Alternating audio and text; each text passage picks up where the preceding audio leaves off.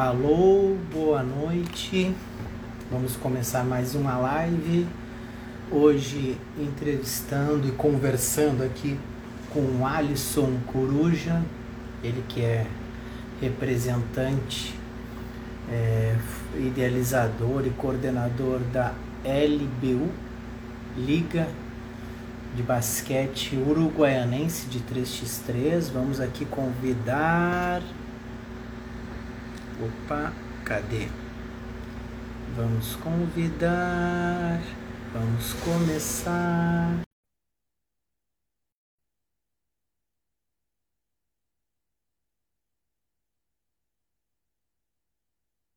Entrando aos poucos, organizando. Opa! Boa Oi, noite. senhor. Boa noite. Tá, tá me conseguindo me ouvir direitinho? Tá perfeito. Ah, que bom então, que bom. Só vou organizar aqui a minha câmera. Ah, cara, que legal, cara, que a gente vai poder conversar. De primeira, eu já te agradeço. Te agradeço aí de poder ceder um pouco do teu tempo aí para que a gente possa falar. Eu sou uruguaianense, né? Então, falar com outro uruguaianense aí é ótimo. Falar sobre o basquete aí da terra melhor ainda. Né? Então, eu agradeço muito, cara, de a gente poder bater esse papo aqui. Não, capaz, eu que agradeço o convite. É sempre bom a gente ter uma oportunidade de falar sobre o esporte uruguaiano, né, cara? A gente não pode perder essa chance aí. Ah, É um esporte que tem crescido em Uruguaiana. Graças a Deus. ah, é, é mesmo, é mesmo, cara. E aqui, para as pessoas que vão entrar ao vivo aqui e que vão nos ouvir, ou aqui gravado, ao vivo, ou lá no Spotify também, todas as entrevistas desde o início estão lá, é só colocar lado B basquete.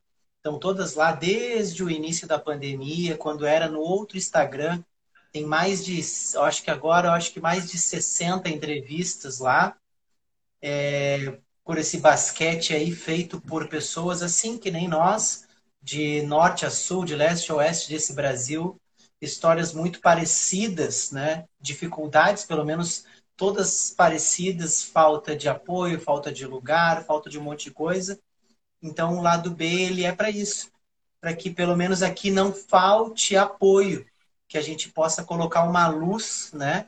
Para que hoje tu, Alisson, possa falar sobre o basquete, sobre o teu projeto, sobre as coisas que tu vem encampando e outras pessoas possam olhar e, e se inspirar nisso.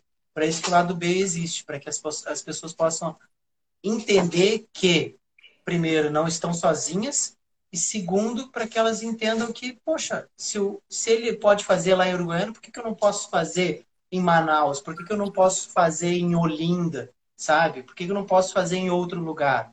Se é possível num lugar, é possível em outros, sabe? Então, o lado B, ele existe para isso. E Alisson, aqui no, no lado B, eu sempre inicio só com uma única pergunta, que é, eu- que é a que eu faço para todo mundo. Em vez de fazer uma apresentação, porque não sou, não sou um repórter, né? Sou um professor. Então, em vez de fazer uma apresentação, eu gosto de começar por uma pergunta que a pessoa começa já a se apresentar através dessa pergunta, né? Então, Alisson, ou Alisson Coruja, ou só Coruja, né? Como tu preferir, como, como é que o basquete ah, ele apareceu na tua vida ou como tu iniciou no basquete? Cara, eu acho que eu, eu comecei o basquete com pelo menos muitos aqui da minha cidade. Às vezes eu converso com e a maioria começou assim, né? Porque, querendo ou não, a gente vive no país do futebol, né? Onde é o esporte mais requisitado. E eu, na época, com 9 anos, eu queria jogar futebol no time do colégio, enfim. E eu me lembro que eu cheguei lá para me inscrever no dia lá do pro time de futebol e já não dava mais. Não consegui me inscrever pro, pro, pro time de futebol. E aí eu me lembro até hoje da Alba. Não sei se tu chegou a conhecer a Alba, lá do Hermeto. Fazia- tinha escolhido a Alba lá, no basquete, lá do, no do Hermeto. E ela falou, tu quer jogar basquete? E eu nunca tinha passado pela minha cabeça jogar basquete. Não, não sabia, não- nunca tinha visto um jogo de basquete, nada. Aí eu, ah, vamos, jogar. E aí, desde o primeiro treino, cara, bah, me apaixonei, né? Aí com nove anos comecei a jogar basquete, aí fui jogando no time do colégio, lá coisa, comecei a acompanhar o basquete. E, cara, hoje é o esporte que eu amo, né? É o esporte que eu acho mais emocionante. É um esporte, na minha opinião, bem democrático, né? É um esporte onde o, o cara ele pode treinar sozinho, ele pode jogar sozinho, não necessariamente precisa de alguém para treinar. Então é um esporte bem democrático. E também foi uma forma também de eu, de eu jogar um pouco a minha energia, cara. Eu era aquele, aquele, aquele guri com muita energia, fazia bastante cagada no colégio. E aí o esporte, o basquete, depositei toda a minha energia, cara. E ali foi me, me formando, né, cara? Uma, uma, grande forma de me, ah, de me formar, né? Como cidadão. Ah, que legal. Que legal. Tu falou com nove anos, cara. Com nove, nove anos. anos que tu. Que, que é, é cedo, hein? Uhum. É bem cedo. Não é algo muito comum, principalmente em Uruguaiana, né? Que a gente acaba conhecendo o esporte mesmo é, com mais idade. Então, que legal, cara, que tu teve a oportunidade de conhecer o basquete cedo, nove anos. E sim, a nossa cidade ela tem uma cultura já de muitos e muitos anos de basquete, né? E ao, ao longo do tempo parece que ela foi perdendo, foi perdendo isso e, e depois ela deu um respiro. Eu acredito que por isso que eu queria muito conversar contigo, que eu acompanho aqui, né, pela, pelo Instagram, o, esse nascimento da liga, que é uma coisa que a gente vai conversar agora mas eu queria pontuar que com nove anos tu conseguiu ter essa oportunidade de conhecer o basquete.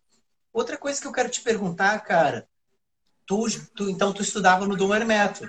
Isso. Tu estudava no Dom Hermeto e, e aí tu conheceu no Dom Hermeto ali, fez as escolinhas e aí depois, com quanto tempo assim de, de conhecer com nove anos é muito cedo, né?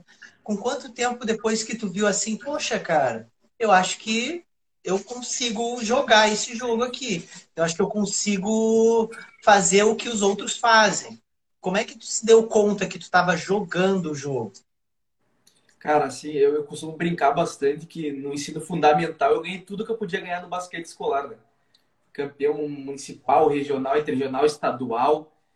E aí, só que era um basquete fundamental, era um basquete ali onde os jogos terminavam 22 a 20, é, 19 a 18. E aí, só que até então eu só participava, eu jogava ali, eu, eu costumo dizer que eu era o sexto homem. Eu nunca era o titular, mas eu também não era o, o que ficava no banco o jogo inteiro. Aí chego no ensino médio, já é outro basquete, é um esporte diferente no ensino médio. Lá em 2000, 2015, aí eu começo a treinar. Porque aí já não bastava mais ser aquele cara ali, mais ou menos, já não, não cabia mais aquele cara ali, né? E aí começo a treinar, começo a me dedicar. Porque a vida inteira eu costumo dizer que eu, eu joguei basquete desde os 9 anos, mas eu treinei basquete a partir dos 16, porque, na minha opinião, treinar ele é diferente de jogar, né? E ali com 16 anos eu comecei a treinar, treinar, treinar.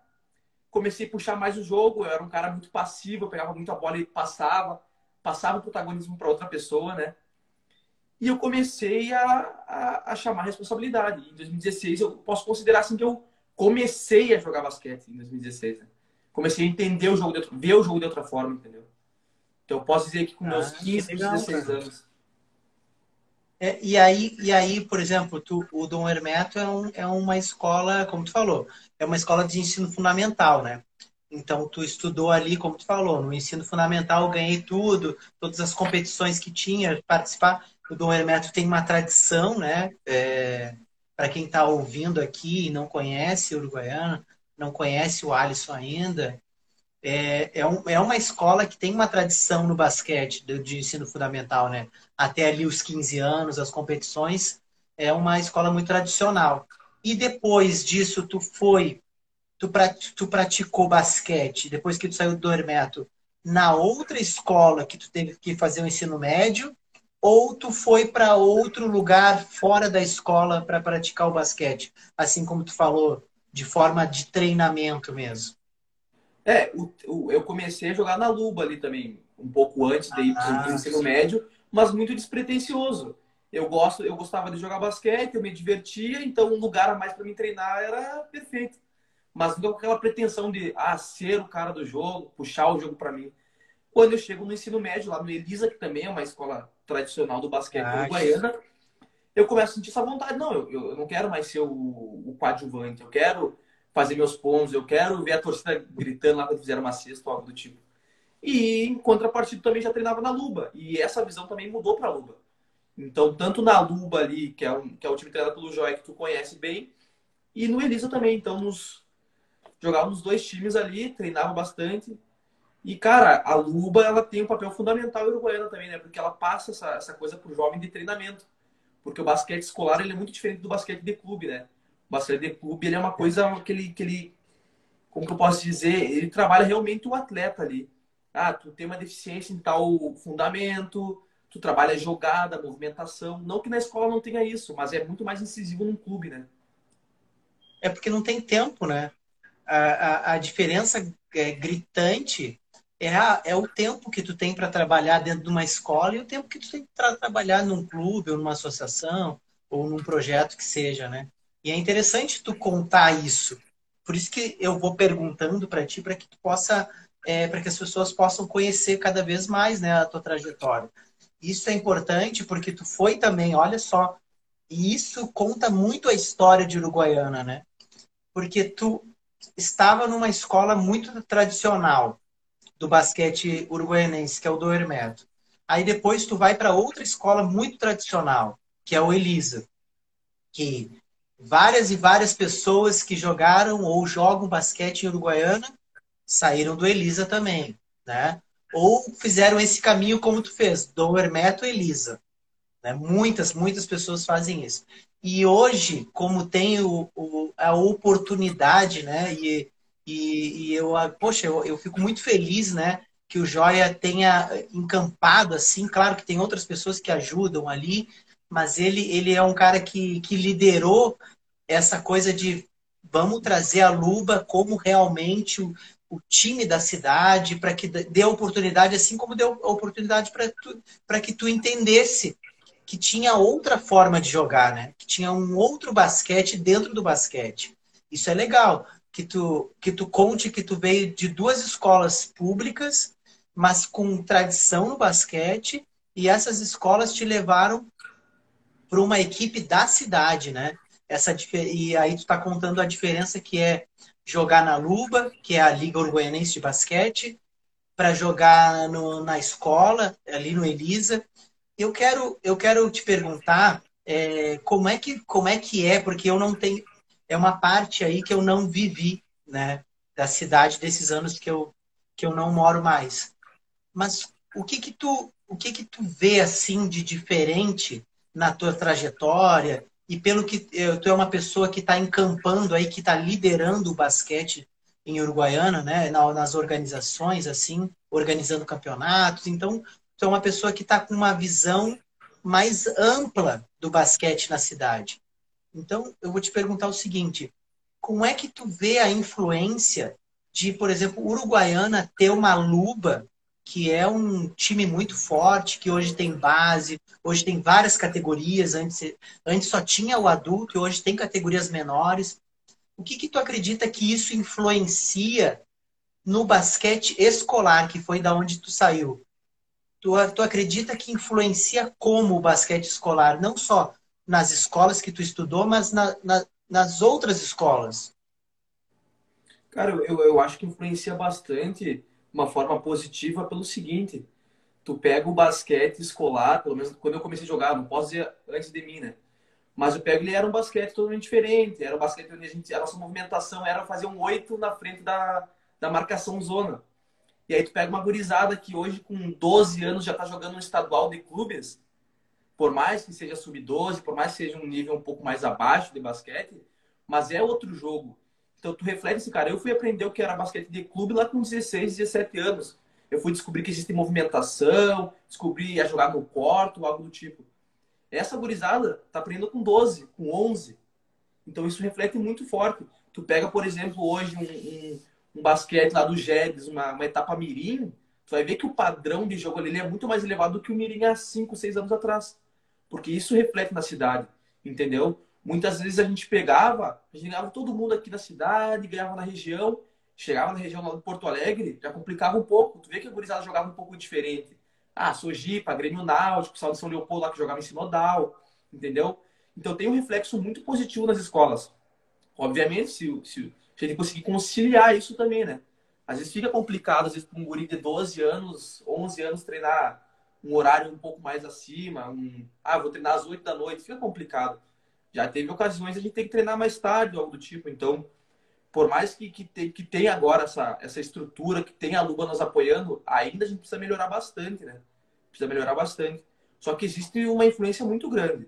Cara, o guri hoje com 12 anos, ele já sabe o que é um estadual, já sabe o que é ser federado, ele sabe a responsabilidade que ele tem em representar um time que é o time da cidade. Então ele já entra com outra cabeça, ele já joga o, o basquete escolar de outra forma, né? Ah, isso é legal, cara. Isso é legal, sabe por quê? Porque a Uruguaiana é, precisava muito de ter alguns exemplos, porque a gente vive, a gente, eu, eu, eu sou um cara que que defendo uma ideia assim, ó, que a gente não precisa tanto quanto as pessoas acreditam de ídolos no esporte, no sentido de que ah, é, eu só o basquete só vai crescer quando tiver outro Oscar, sabe aquelas coisas assim? Não, eu acredito que o basquete ele cresce de formas menores, tendo exemplos próximos. E aí tu tá me, tu tá me dando um exemplo que é próximo. Por exemplo, só o fato de ter a Luba em Uruguaiana faz com que as, os adolescentes, as crianças, os pré-adolescentes queiram melhorar para estar na Luba. E quando estão na Luba, querem melhorar para permanecer na Luba. Para daqui a pouco jogar no adulto da Luba para daqui a pouco se desenvolver e, e, e ganhar o ganhar um futuro melhor para poder jogar em outros clubes e melhorar e melhorar e melhorar. Então isso já é, é, é, um, é uma, um norte muito maior do que antes, quando não tinha esse norte, não tinha esse exemplo. Para onde é que tu ia? Tu jogava na escola, aí tu tinha os teus ídolos da escola. Poxa, eu quero jogar no juvenil né, do, do Elisa. Eu quero jogar, quando tu tá no Dormeto, eu quero jogar junto com aqueles meninos ali que estão jogando Gerves. Era um objetivo, né? Agora, tu ter um objetivo não só da escola, ajuda a escola, né? Porque, como tu falou, melhora a própria competição. Há cinco anos atrás, o Gerves, a competição, era de um jeito, hoje já é de outro jeito, já o nível já vai subindo das coisas, né? Eu, eu acho que isso é muito interessante, cara. Essa tua fala é muito legal para que as pessoas entendam como tudo se ajuda, né? Não é uma coisa só, né? As coisas não estão separadas. E, e isso é muito, muito, muito legal mesmo. E eu posso citar um exemplo, por exemplo, quando eu fui no meu primeiro ano para Elisa, era já de praxe aqui no Goiânia, por exemplo, por exemplo o GERG ser um campeonato fácil na fase municipal. Né? O do Hermeto ganhava o municipal de forma muito fácil e depois, nas outras fases, começava a complicar. O Elisa da mesma forma. O Elisa chegava lá, ganhava o municipal, dava 80 pontos de diferença no segundo colocado. É, eu chego, por exemplo, no meu primeiro ano de Elisa, com essa visão de que o municipal é fácil, é tranquilo, e a gente pega o municipal onde tem uns 25 guris que jogam na Luba. E tu pega, na minha opinião, até hoje, desde que eu acompanho o Gerdes, em 2016, 2017, foi o campeonato municipal mais difícil que teve de escolas públicas em toda a história do Uruguaiana. Tu pega o Uruguaiana, um time forte, o Rondon era um time forte, entendeu? Tinha o Elisa, que era um time forte, e todos os guris jogavam na Luba no mesmo nível. Foi uma competição onde é o Elisa, legal. que era a, a, escola de tradição, que no ano anterior tinha sido campeão estadual, se viu, se viu é, é, é, com dificuldade de ganhar o campeonato municipal, que até então já era de praxe ser fácil, coisa que não foi, entendeu? Então tu pega que realmente, como tu falou, aumenta o nível da competição escolar, aumenta o nível da cidade.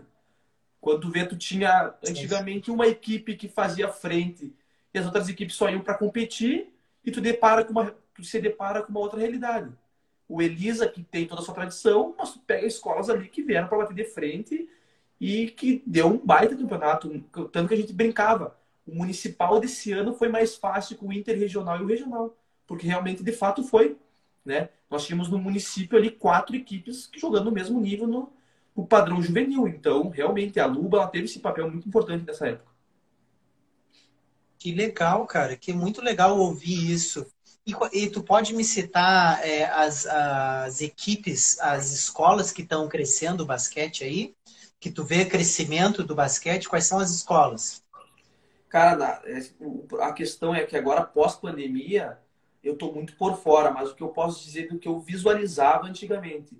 Uruguaiana, Uruguaiana era uma escola que eles competiam, eles tinham um outro. É aquela é típica história de, de time de escola pública que tinha antigamente Uruguaiana. Tem um fulaninho ali que joga bem, aí o professor, bah, quero entrar no Germes, quero competir, vou chamar dois caras do handball, um do futsal e monto meu time. Hoje não. Tu pega as escolas, os cinco, os seis, os sete que estão ali, realmente eles estão propostos a jogar basquete. Eles jogam basquete. Então tu pega o Uruguaiana, o Uruguaiana cresceu bastante, o Rondon cresceu bastante. Então são escolas que muitas vezes elas iriam, iam só para a competição para competir, que não tem problema nenhum em tu entrar somente para competir, mas concordamos aqui que é muito melhor tu entrar para ganhar, para competir, para fazer frente às outras escolas. Então hoje a gente pode dizer o seguinte: os caras que estão ali para jogar no Jergues, eles realmente jogam basquete, que é uma realidade que eu, eu me sentia triste quando eu era mais novo, por exemplo, no Dormeto. Que eu entrava no campeonato e tá, eu fui campeão do municipal. Mas, por exemplo, no outro lado tinha uma equipe onde dos cinco titulares, dois, três jogam um basquete de fato, jogavam como eu, no sentido de jogar todo dia, pelo menos umas duas, três vezes por semana. O restante jogavam outros esportes e iam para completar. Hoje não, tu pega Uruguaiana ali, Rondon, Uruguaiana, Elisa, obviamente nas escolas públicas, porque a gente pode citar União, Laura, Santana, eles jogam basquete eles realmente se propõem a jogar basquete. O esporte deles é basquete. Coisa que não acontecia um pouco atrás, né? Ah, então tá muito bom, cara. E, e, tu tá falando do, do ensino médio. E no ensino fundamental aumentou o número de, de escolas também pra, participando das competições? Cara, o ensino fundamental eu não tenho muito conhecimento para te passar. O que eu visualizava ainda nos meus últimos anos de ensino médio lá é que realmente o nível também tinha aumentado. Só que eu percebo o seguinte, agora se tu for ver, por exemplo, no, no o Joia agora tem o Sub-12 da Luba ali, tem as categorias mais novas, eu tenho certeza que essa gurizada aí, elas não são do mesmo colégio, então provavelmente agora a gente vai começar a ter, não sei se esse ano teve, né? Mas provavelmente a partir de agora eu acredito que vai aumentar bastante, né? As escolas participando do Jergs aí, pelo menos na fase municipal, que é a fase que eu me preocupo mais, porque é, é o reflexo de como está o nosso basquete uruguaiana. Né? Então eu acho que com essa iniciativa da Luba aí, com Joia, com Pedro, né, com Guto, de colocar categorias mais novas, eu acho que vai influenciar e vai ter um reflexo muito bom, né? Reflexo muito positivo no basquete uruguaiano. Eu não sei como te, eu não sei como te dizer hoje, né? Porque eu realmente não tenho esse contato. Hoje eu tenho meu trabalho, tenho outras coisas. Fica complicado eu acompanhar, entendeu? Mas eu vejo eu consigo ver com bons olhos o futuro do basquete uruguaiana nessa questão dos times do ensino fundamental estarem competindo um pouco mais, né? Por decorrer também da LUB e por outros fatores, como o Parcão, enfim. Ah, não, mas, cara, só de tu falar é, que tem mais equipes de escola pública, que era uma coisa que não tinha, né, dez anos atrás, 15 anos atrás não tinha isso, é, e demonstra um crescimento assim para uma cidade do tamanho de Uruguaiana é um crescimento muito grande do, do, do esporte, sabe? Porque tem cidades maiores que não conseguem crescer assim. Tem cidades muito maiores é, no Brasil que não conseguem ter três equipes escolares. Entendeu? Então, ó, quando tu falou né, de, de não só de escolas particulares, mas de escolas públicas, citando ali, citando Rondon, citando Uruguaiana, citando Elisa, né? Isso já é, poxa, uma cidade do tamanho de, de Uruguaiana, e aí tu pega mais Santana, tu já pega mais União, que tem tradição, o Laura Vicunha, sabe? Isso é, isso é muito bom, cara, é muito bom ouvir isso. É muito legal, cara. E eu fico muito feliz de o basquete, o basquete uruguaianense estar tá nessa nessa atualização, né? Porque vindo os novos faz com que os, os que estão mais velhos também se rejuvenesçam, né? Que sintam mais prazer também de estar junto. Isso é muito legal, cara. E eu vou te perguntar, Alisson, e como é que foi, cara, essa iniciativa de criar uma liga? Da onde é que surgiu essa ideia? Como é foi uma ideia? Foi uma necessidade? Foi um, uma conversa com teus amigos? Poxa, e aí, vamos criar uma liga? Vamos fazer aqui? Vamos fazer... Como é que como é que iniciou isso aí? Conta aí. Cara, basicamente, eu, eu como estava contando a minha história, eu joguei basquete no ensino médio, finalizei o ensino médio, entrei para o quartel, enfim, outras coisas, e acabei deixando o basquete não de lado, mas diminui bastante a frequência.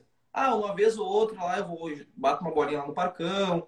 Ah, o pessoal se reuniu para jogar um 2 metros lá. Vou lá e jogo, mas era só isso minha vida é, a respeito de basquete. Só que era uma necessidade que eu tinha quando eu jogava. Quando eu era, eu posso dizer que eu era muito fome. Eu, no verão, aqui no Uruguaiana, com meus amigos, era duas da manhã, a gente tava lá no parcão jogando. O 3x3 ali, que até então não era famoso 3x3, era o rachão. Vamos jogar nosso rachão lá no parcão. Que Uruguaiana, duas da manhã ali jogando lá, bem feliz. Só que eu tinha uma necessidade. Eu queria saber se eu era o melhor do parcão, por exemplo. Eu queria saber se eu tinha mais cestas que o fulano.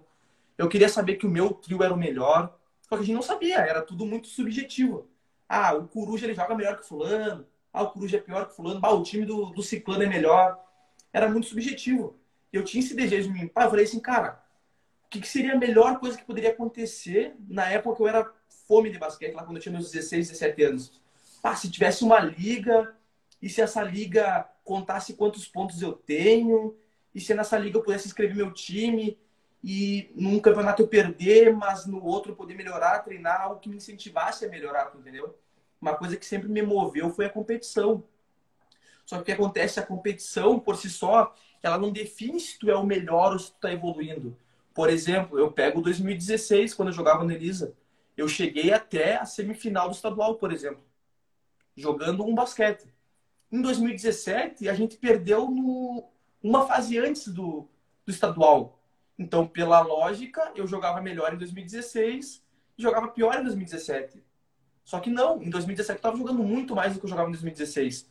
Então a competição por si só não tem como basear se tu tá melhor ou pior. Agora eu pensei o seguinte, pô, mas se tem um scout, se eu sei quantos pontos eu fiz, se eu sei quantos pontos o time adversário fez, se eu consigo ver a evolução do time adversário, dos jogadores do time adversário, eu consigo ter essa ideia, entendeu? Porque eu via na TV, o LeBron James fez tantos pontos, tantas assistências, tantos rebotes, não é somente a vitória ou a derrota, tu entendeu?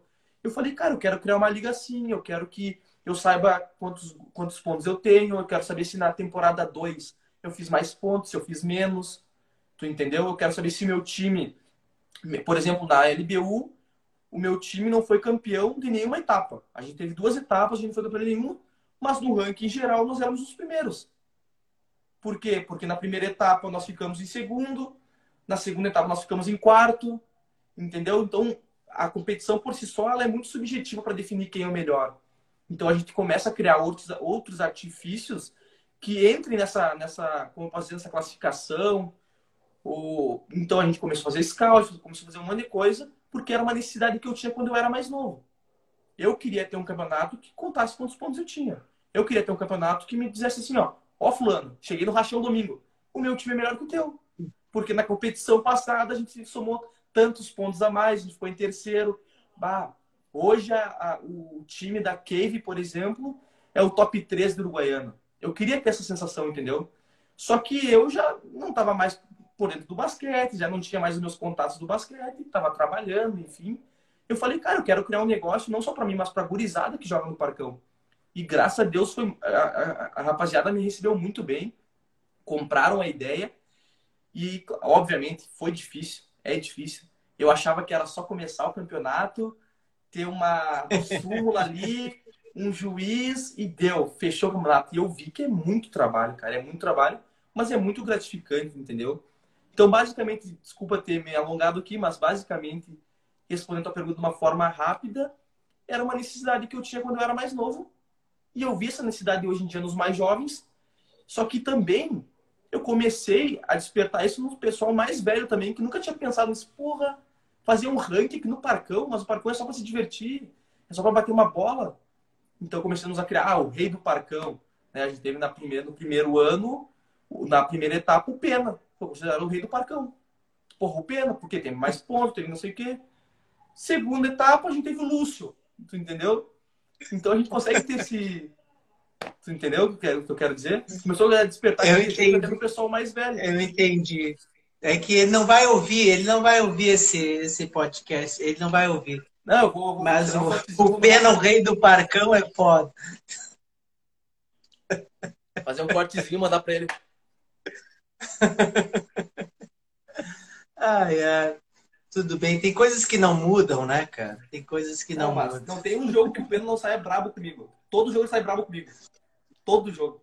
Ah, é. Ele mete tá bem. Então tu não fala meu nome pra ele.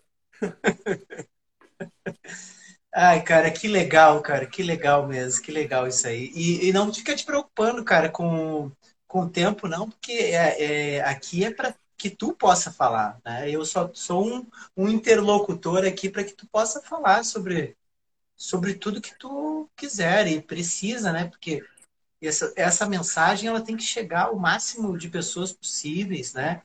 E aqui é legal porque o lado B as pessoas não só assistem aqui a live, porque a gente faz no horário que é possível, né? Então nem todo mundo consegue assistir ao vivo. Mas muita gente assiste depois e as pessoas também ouvem, né? Porque como eu coloco lá no Spotify, que é mais fácil, a pessoa pode fazer qualquer coisa, aí tá nos ouvindo aqui lavando uma louça, fazendo uma caminhada, fazendo qualquer coisa, isso é muito legal, essas opções de ver, né? de ver e ouvir, né? E cara, isso é muito legal é, essa tua história. Sabe que as coisas elas sempre começam por uma necessidade, sabe? Tu falou, tu contou a tua necessidade. E a tua necessidade, ela não era a dos outros, mas ela complementa a dos outros, que isso que é legal. Porque uma coisa que tu pensa e tu precisa, tu diz, poxa, eu, eu queria ter um ranking, eu queria que você saber quem é o melhor, se eu sou o melhor, se eu sou o pior. E isso é legal porque, cara, é legal hoje o cara lá que vai participar do, da, da liga e saber assim, ó, poxa, eu tô numa pontuação legal, olha como eu tô participando. Então eu tenho que continuar participando do campeonato para melhorar o meu ranking, para melhorar minha pontuação, para melhorar todos os quesitos. E aí tu faz com que a pessoa tenha uma continuidade. Porque tudo que a gente constrói, tudo que é para ser bom e melhor, né? Como tu falou lá, eu joguei um ano de um jeito e no outro ano eu joguei de outro jeito, mas tu só jogou porque tu continuou jogando. Então as pessoas que estão na liga, elas precisam continuar para poder melhorar e para poder comparar os seus resultados, né? Isso é legal porque faz com que tu tenha muito tempo ainda para poder é, trazer mais pessoas ainda para a liga, né? Ó, aqui tem um comentário aqui, ó. Do Sérgio. É, parei para acompanhar. Aí, ó. Parabéns, então. Um abraço. Michael. Aí, que legal, cara. E, e parabéns, cara, por, por essa iniciativa. Tu que é um cara novo, de uma nova geração, né? Que eu acompanho aí o pessoal que está fazendo basquete aí tanto o pessoal da Luba, o pessoal do Panathinaikos que tem feito o projeto aí, e tu é um cara novo que eu ainda não conhecia, então queria conhecer. E é legal saber que tu estava afim de fazer um negócio diferente. Porque o Uruguaiana precisa de coisas diferentes, o basquete precisa de coisas diferentes, né? E, cara, quando tu fez. É, eu, quero, eu quero te perguntar sobre a liga, mas eu quero fazer só um comentário. Quando que colocaram tabelas no Parcão? Qual foi o pois ano? é, colocaram tabelas acrílico no Paracão. Também, eu achei que não decidiu o que ia acontecer. Cara, eu não, Poxa, eu não se tu achou, imagina eu. Mas confesso que a gente sente salário dentro daquela aquela tabela de madeira lá no Parcão. Aquela, aquela tabela lá tem história. Ah. Cara, pra ti, eu não conheci nenhuma tabela no Parcão. Cara, eu saí de Uruguaiana e não tinha tabela colocaram a tabela de acrílico lá e o pessoal falava assim, ei, mas bem que podia ter deixado a tabela de madeira para arremessar ainda. Ah, o pessoal tem um, um pouco saudosista com, a, com as coisas aqui em Uruguaiana. Mas, cara, cara eu vou... ali, antes, eu não me lembro as datas corretas, mas antes de colocarem essas que a gente tem, tinham colocado outras. Só que elas não eram boas que nem essas aí. Porque elas eram umas tabelas, como eu posso te dizer, elas eram um suporte que era somente tipo um poste, um ferro, e ela era um pouco mais frágil, né? Ah. Só que ah, aquele projeto de melhorar o parcão e tal, e com uma pressão do, do próprio público ali que jogava basquete, falou, essa tabela ali não, não supra as nossas necessidades. Né? Tinha o pessoal adulto jogando ali, entendeu? E aí o prefeito, secretário de esporte, não sei na época se, eram os mesmos que estavam aqui, que estão agora esse ano, eles tiveram esse feeling de pá, pois é, realmente, ali o basquete ali no Goiânia, no Parcão, ele é bem movimentado, tem, uma, tem um pessoal bem velho ali. Então, eles começaram a se ligar que é, realmente não ia, não ia cumprir missão, digamos assim, que nem a gente fala no quartel, aquelas tabelas ali. E num belo dia a gente chega no Parcão, toma, tabela de acrílico ali. Foi a maior vitória da minha vida quando eu vi aquelas tabelas de acrílico lá. Só tinha jogado em campeonato, nunca tinha jogado no Parcão com tabela de acrílico. Imagina. Que legal. Que legal, cara. Eu vou, te, eu vou te fazer um pequeno parênteses, né, cara? Um pequeno parênteses que eu conto pro pessoal aqui quando eu converso aqui. Tenho muitos amigos aqui do Nordeste, do Norte, Aí eles vêm me contar de algumas dificuldades, né? De basquete, papapá. Aí eu digo assim, cara, eu saí da minha cidade e não tinha quadra pública de basquete. Uruguaiana não tinha. Não tinha. Eu saí daí e não tinha tabela, nem próximo de papelão, de madeira, de qualquer tipo de que fosse de material não tinha. No parcão, no centro da cidade, não tinha. O lugar onde a gente jogava, e eu não sei se o pessoal joga ainda, porque agora tem essa, essa quadra aí na no, pública, né? Não precisa. Mas a gente, a gente jogava exatamente no Dom Hermeto. E eu sempre era expulso do Dom Hermeto. O, o diretor não gostava, não gostava de mim, então eu era o único que era sempre expulso. Pode perguntar para o pessoal. Eu sempre era expulso de graça, não sem fazer absolutamente nada. E aí a gente tinha que jogar num colégio, muitas vezes todo mundo pulava o muro para jogar e eu era o único expulso, mesmo todo mundo tendo sido errado. Então, cara, é um, é um grande avanço, tu não faz ideia. O que tu está me contando é um grande avanço para a cidade. É um avanço ter um time que participe de campeonatos inter, intermunicipais, né? que, que, que tenha, um, campeonato, tenha um, um time na cidade, que tenha mais categorias, que tenha tu fazendo uma liga ali de 3x3, movimentando as pessoas dentro de uma quadra pública que sempre deveria ter tido na cidade e, e, e, o poder público nunca se preocupou em fazer isso sabe? Numa cidade pequena, onde uma grande parte da população joga e se interessa por basquete há, há, há, há décadas, não tinha uma quadra de basquete pública, é um absurdo, sabe? Mas isso melhorou, acho que melhorou porque essa geração, que é a geração que se formou comigo, se transformou professores, se tornaram professores, né? Então a pressão foi muito maior, Muitos deles é, entraram para uma carreira mais pública e depois saber que veio pessoas assim que nem tu para poder movimentar mais, isso é uma grande notícia, cara. Uma grande notícia Não, e, de uma cidade questão, pequena com bastante basquete. Outra questão também é não querer fazer político, algo do tipo, mas hoje é, é inegável a participação que a prefeitura em si ela tem no esporte aqui no Guaiana, né? Tu pega, por exemplo, o secretário de esporte, o Anderson Cuco, cara, ele nos cedeu placar, nós conseguimos aquelas extensões gigantes que tem lá no ginásio municipal para a gente fazer toda a parte de transmissão ali. Ah, se precisasse de bola, consigo bola, precisar de colete, consigo.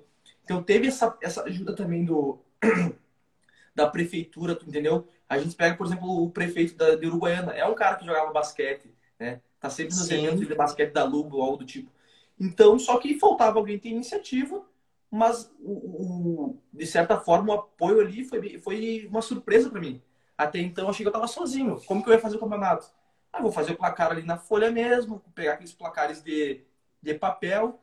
E quando eu descobri que eu podia recorrer ao secretário de esportes, ao prefeito, com uma ajuda que foi do, do Toninho, não sei se tu conhece o Toninho, professor Toninho. Sim. Ele chegou e falou assim, pá, Coruja, eu te ajudo, né? Que você tá me dando uma, umas dicas ali e tal, mas por que, que tu não vai na Secretaria de Esporte lá ver se os caras te conseguem alguma coisa, se os caras te ajudam com uma medalha ou algo do tipo, para diminuir os teus custos da competição, né? Quando ainda era só uma ideia, meu. Meses antes de a gente ter a primeira etapa. Era uma ideia. Eu falei, tá, vou ver. Aí ele me conseguiu o número do secretário, o secretário bem receptivo e tal.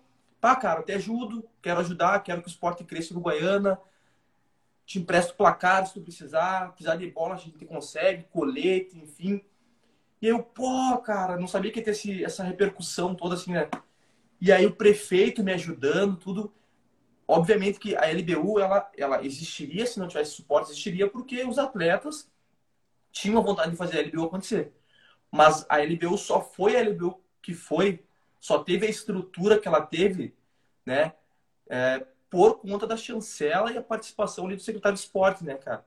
Porque uma coisa simples que é um, como posso dizer, uma coisa simples que é um placar eletrônico. Ah, um placar eletrônico para o secretário é só emprestar e deu. Beleza, pode ser só emprestar e deu. Mas para quem olha de fora, a estrutura engrandece muito o, o campeonato. Ó, o pessoal que não joga basquete, o pessoal que não acompanha, passava ali no parcão assim, ó. Pô, tem um placar eletrônico ali. Pô, tem uma estrutura fechando aonde eles estão jogando. Pá, eles estão com colete, tem fita zebrada em volta. Então, o cara que talvez passasse ali e visse aqueles mesmos caras no final de semana anterior jogando, fala assim: ah, beleza, estão jogando o basquete deles ali. O cara, esse mesmo cara passou no outro final de semana, placar eletrônico, juiz, colete, os caras uniformizados. O cara vê assim, pô, esse esporte tá crescendo. Pá, interessante. Pá, filho, tu quer jogar aquele esporte? Ele, ah, quero, tá, vou te escrever na. Vou ter que colocar no time do colégio, entendeu? Então, toda essa estrutura, que por mais que pareça simples, ela influencia bastante. E só engrandece, entendeu?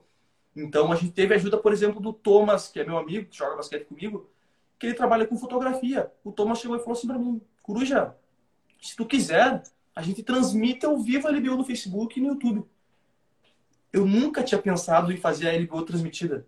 Eu queria pegar o meu celular, gravar uns lances ali, fazer o highlight dos caras e deu. Quando vê o cara chega e fala, porra, vou pegar e vou te ajudar fazendo toda a transmissão. Transmissão, placar eletrônico e tudo. Eu tinha pensado uma coisa e se tornou completamente outra, com uma estrutura um pouco maior. Por quê? Porque, de certa forma, eu tomei a iniciativa inicial de criar a LBU, só que, como eu te disse, o, o resto do pessoal também se ligou que, porra, é uma necessidade que eu também tenho. Eu te ajudo com isso. Ah, eu te ajudo com aquilo. Pai, eu tenho medalha aqui, cara. Entendeu? Começou a vir ajuda de todo canto, que eu não esperava, tu entendeu? Tanto que se tu for ver as, as, as publicações da LBU, lá embaixo a gente tem os patrocinadores. Pessoas que, nem que fosse uma publicação, um compartilhamento ou uma premiação individual, nos ajudaram. E pessoas que sempre foram bem receptivas, tu entendeu? Então teve uma ajuda. Tu viu que ah, o Coruja quis fazer a LBU e fez a LBU acontecer. A LBU começou com Coruja, mas a LBU só foi a LBU que foi com a ajuda do secretário, com a ajuda do Thomas, do professor Toninho, do Joia, entendeu? Teve todo um pessoal que ajudou, que estava disposto a fazer realmente aquilo acontecer. É, isso é muito legal, cara. Isso é legal porque tu falou uma coisa certa. Começou contigo porque precisa alguém precisa liderar, alguém precisa ter iniciativa. E aí, quando a gente joga, eu acredito nisso, né? Quando a gente joga essa energia no mundo, as outras pessoas que estão ali, elas começam a ser atraídas, entendeu? Então, aparece o menino para poder ajudar nas fotos, te dar uma ideia. Não, vamos transmitir, vamos tra... como assim vamos transmitir? Não, vamos transmitir. Aí tem o secretário com disposição, aí tem o prefeito com disposição. Só que se tu não começa a fazer, não adianta as pessoas terem disposição, porque não existe. Eles não têm como apoiar algo que não existe, sabe? Então tu começa a fazer com que algo exista para que as pessoas possam apoiar. Isso é muito legal, cara. Isso é muito importante. Para te ver como Uruguaiana tem uma cultura esportiva muito forte eu sou produto do, do, de Uruguaiana, eu sou, eu sou produto de, da, da da forma como eu aprendi o esporte, né?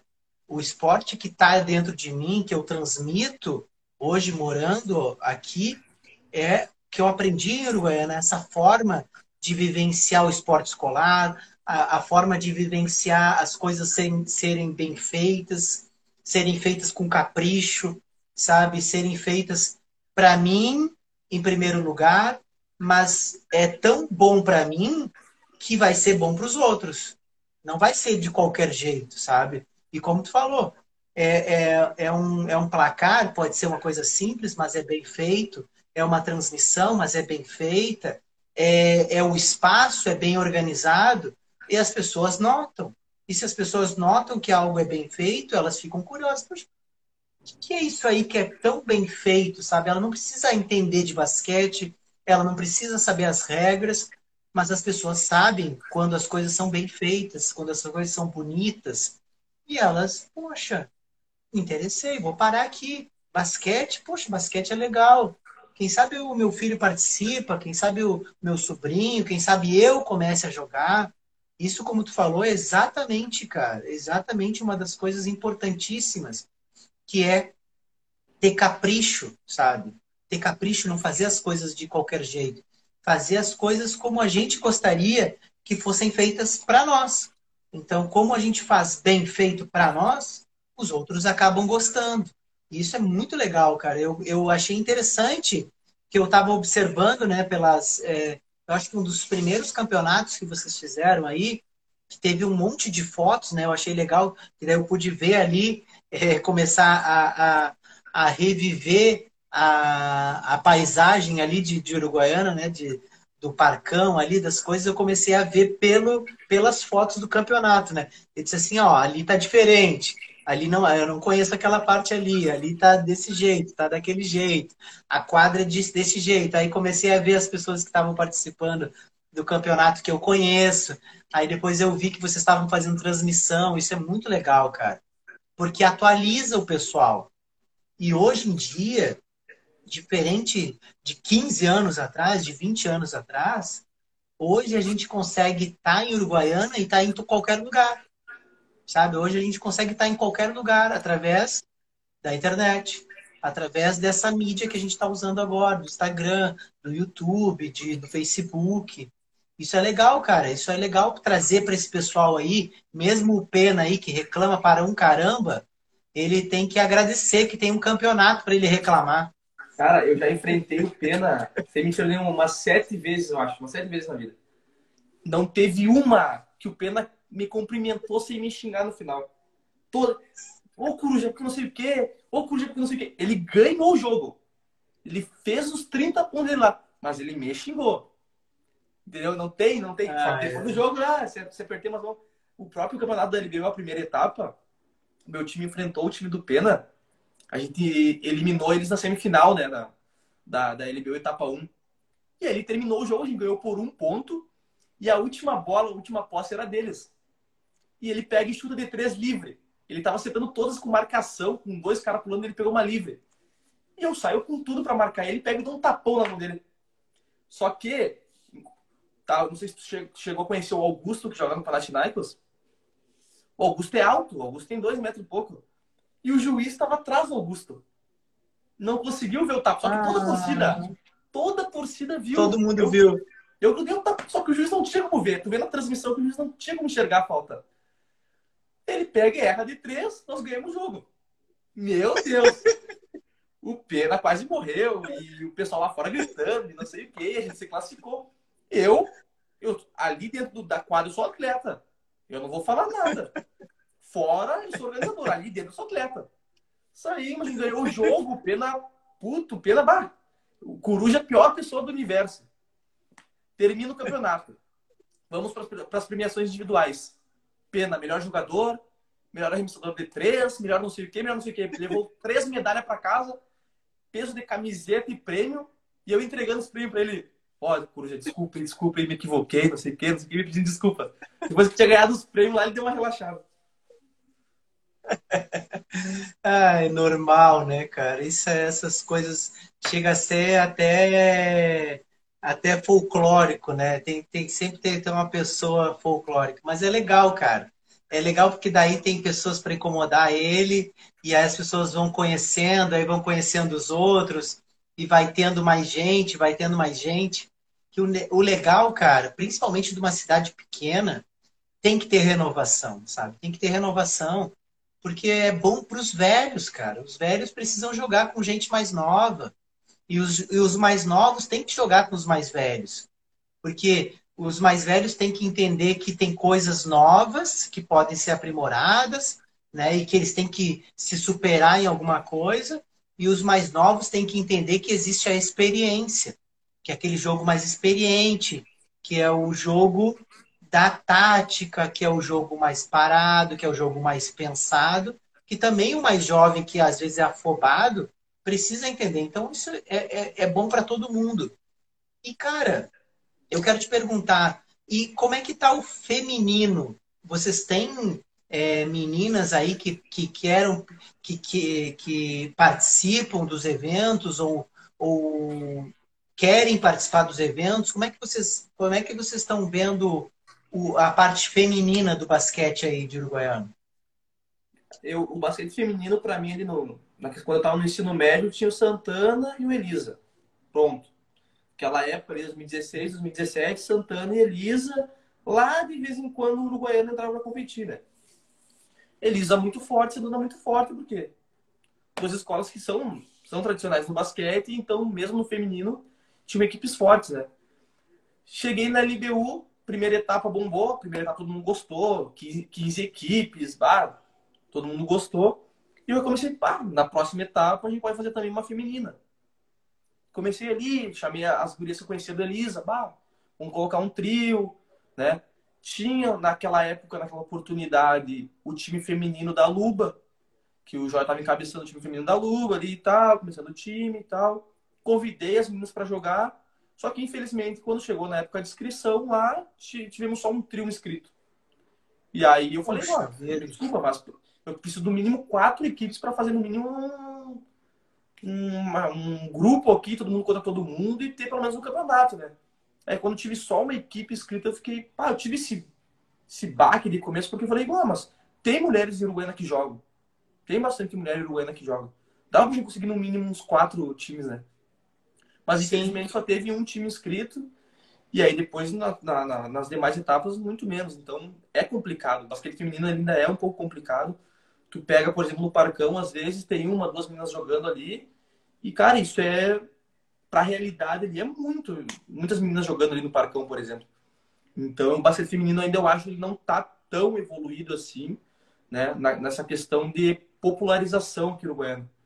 Mas eu, eu vejo com bons olhos. Eu vejo que tu pega hoje, por exemplo, agora nessa, nessa época que a gente tá, a internet, a comunicação, enfim, ela tá mais avançada. Então, hoje as meninas, ela tem, por exemplo, o guri começava no, no colégio, jogava basquete e deu. Time feminino nem pensar, time feminino era vôlei, era handball, basquete lá de vez em quando. Só que hoje tu pega a menina, ela tá olhando ali no Rios do Instagram, ela tá olhando no YouTube, vídeos agora da NBA, da, da NBA feminina. Ela começa a sentir essa vontade também, entendeu? Ela vê que o basquete ele não é só masculino, não é um esporte masculino, entendeu? E começa a ter essa vontade de jogar. Só que, infelizmente, hoje no cenário, principalmente no cenário 3x3, é muito pouca menina que joga, muito pouca menina mesmo. Tanto que a gente abriu as inscrições. E é uma pena, né?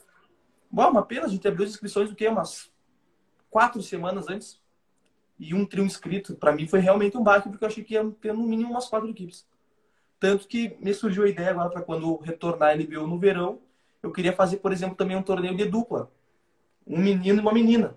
Porque, querendo ou não, eu sei que, por exemplo, uh, digamos, a minha namorada não vai querer jogar basquete em torneio. Mas se eu, talvez, de repente, chamar ela pra gente jogar junto, de repente, querer pra, pelo menos iniciar, né?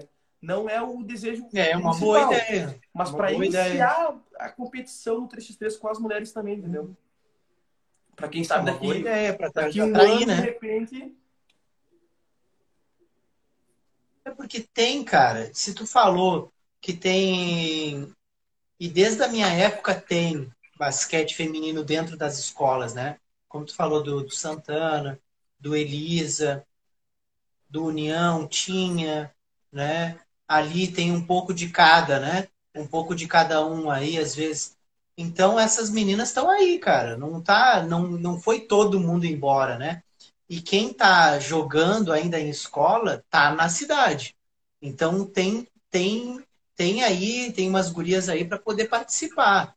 É aquela coisa, elas se sentirem motivadas, se sentirem, sentirem um incentivo para poder participar. Aí daqui a pouco participa duas, três, dois, três trios, e aí o resto vem, porque é importante. É importante até para os homens, né? Olharem mais o basquete feminino.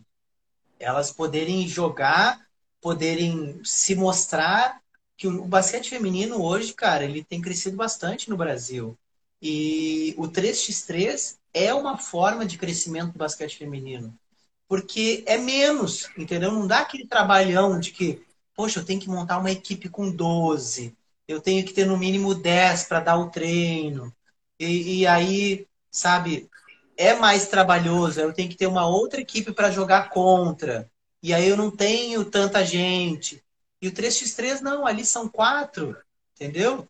Então é mais fácil. Tanto é que está girando mais. Aqui eu tenho, eu tenho visto, né? Que tem, que, tem, que tem aparecido mais mulheres jogando pelo fato do 3x3 ser menos pessoas. Que é, é, ainda é difícil formar equipe de 5 contra 5 feminino, né? Então é. é uma coisa que é uma boa ideia que tu teve, cara.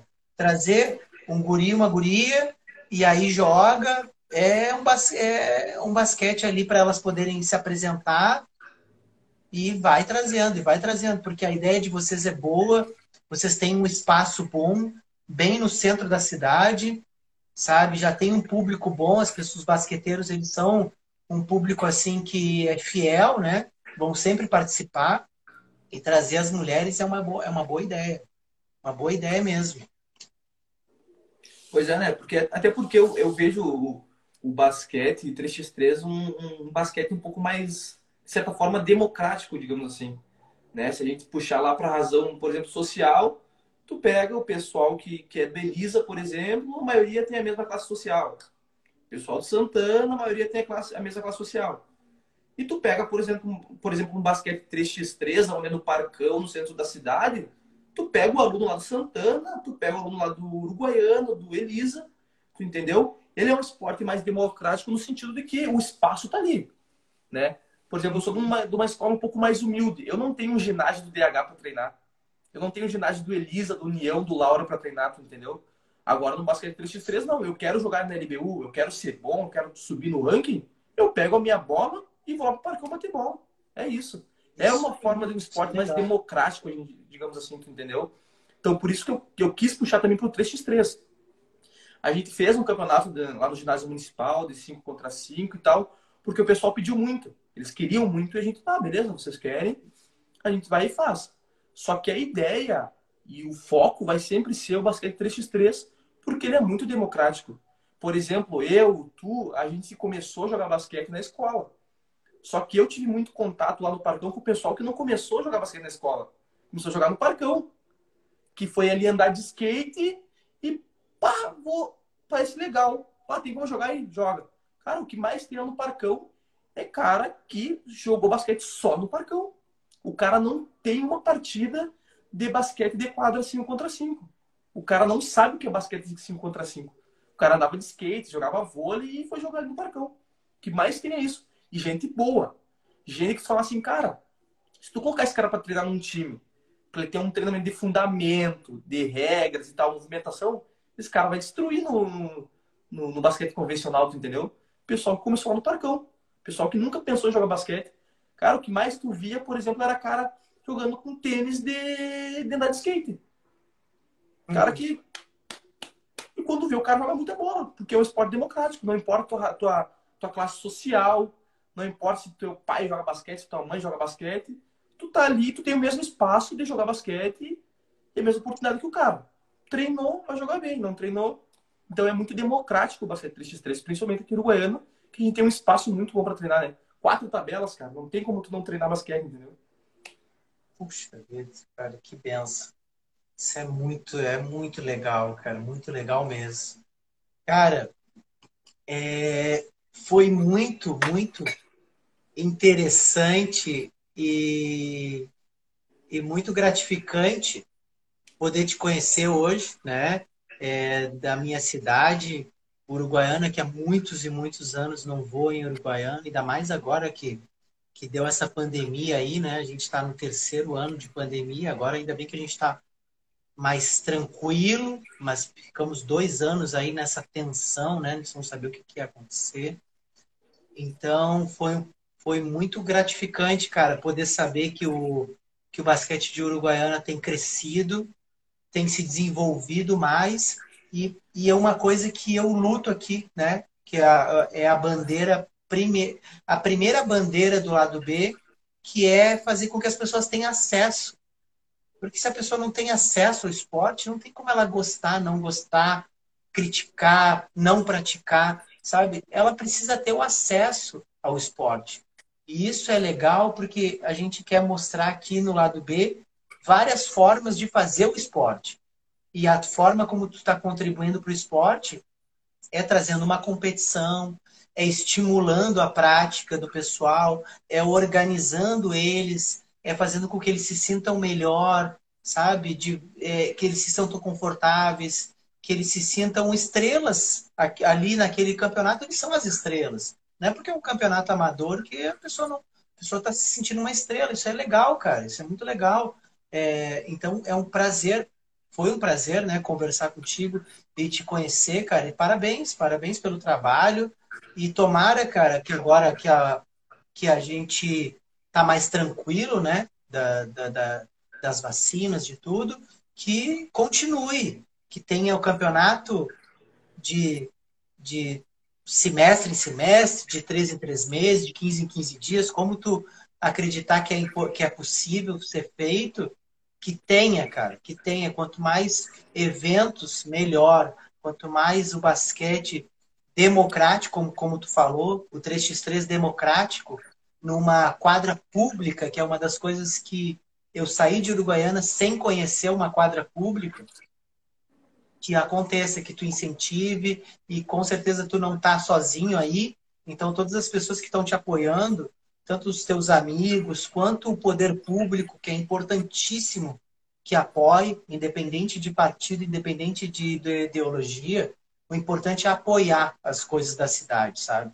As coisas da cidade entra é, entra governo, sai governo, mas as coisas que são bem feitas, elas acabam ficando para uso da cidade. Então, que bom, que bom que a prefeitura está apoiando, que bom que o secretário está apoiando, que, que bom que as pessoas estão apoiando. Eu agradeço muito, cara, por ser uruguaianense, eu quero sempre ver a minha cidade bem. Né? Então, muito legal conversar contigo, cara. E aí eu fico eu deixo esse, esse, esse espaço aqui para que tu possa falar alguma coisa que, que não tenha dito, algum recado para alguém. Fica à vontade, cara. Não, é, eu também tenho muito a agradecer para ti, porque é bom ter esse espaço, é bom ter essa conversa, né? Até para a gente, de certa forma, mostrar também para o pessoal que está assistindo e que não é de Uruguaiana que existe basquete aqui também, que de repente o cara que está em São ele veja que ele pode fazer o que a gente fez aqui, ele pode fazer em São o cara pode fazer em Itaqui, pode fazer em Paraí, entendeu? É mostrar que é possível, né? Ah, eu era um cara, sou um cara que joga basquete porque eu gosto, me divirto. Nunca tive a pretensão de ser profissional ou algo do tipo. Minha altura não permitia, minha dedicação também não permitia. Mas eu sempre fui apaixonado por esse esporte e eu queria fazer acontecer. Então, qualquer pessoa que tenha vontade de fazer acontecer, vai conseguir fazer acontecer, entendeu? Porque, como eu te disse, tem que ser um esporte democrático, é um esporte para todos o basquete 3x3 é um dos esportes que mais tem crescido no mundo. Por quê? Porque é um, é um esporte apaixonante, é um esporte que abrange qualquer público. Tu quer jogar basquete, tu pega a tua bola, vai lá e joga teu basquete. Não tem mais. Não preciso de um ginásio para jogar. Eu não preciso estar numa equipe de basquete para jogar. Eu não preciso ser bom o suficiente para estar na luba e jogar. Não, cara, eu quero jogar meu basquete, eu quero me divertir. Eu quero ir com meu filho lá bater uma bola, eu quero ir com minha namorada. Tu vai e joga é um esporte democrático, entendeu? Então a principal mensagem da, da LBU é isso. É mostrar que o basquete 3x3 ele é um esporte democrático. Independente da tua classe social, independente da tua habilidade, é um esporte que ele te abraça. Tu quer jogar, tu vai lá e joga. Ah, mas eu sou, eu não sou tão bom quanto os caras que ganharam a LBO etapa passada. Não importa, tu vai competir contra eles. Competindo com os melhores, tu vai acabar melhorando. Entendeu? Então é um esporte democrático para o cara começar a jogar basquete. Desde o cara que joga desde os 9 anos, para o cara que pá, com 15 comecei a jogar, o cara com 19 começou a jogar. Cara, o espaço está aí e as oportunidades estão sendo dadas. É só tu chegar, pegar tua bola e jogar. Ah, que legal, cara. Que legal. É, é, finalizou muito bem, cara. É um grande recado para todo mundo que sempre é hora de começar. E eu agradeço todos vocês que tiveram ao vivo, que estão assistindo gravado. Muito obrigado de ter essa paciência aqui com a gente. E divulguem, divulguem o trabalho lá do B Basquete em qualquer mídia, no Instagram, a gente tem entrevistas no YouTube, entrevistas feitas aqui no Rio de Janeiro. A gente tem todas as entrevistas do lado B basquete no, no Spotify. Então, se tu tá ouvindo esse áudio no Spotify, já aperta em seguir, que daí quando tiver um novo áudio já vai te avisar. Quando tiver uma nova entrevista já vai te avisar. E, cara, tem muitas entrevistas aqui que tu pode ouvir e, e, e rever várias pessoas de diferentes é, culturas, vivências, de estados, falando sobre basquete, falando sobre a nossa, o nosso querido esporte. Então, muito obrigado, Alisson. Muito obrigado vocês aqui que estiveram com a gente. E curtam, compartilhem, mandem para todo mundo. Manda o recorte aí para o Pena, que é xarope. e até a próxima, meu amigo. Muito sucesso e continue assim. Heitor, muito obrigado. Show.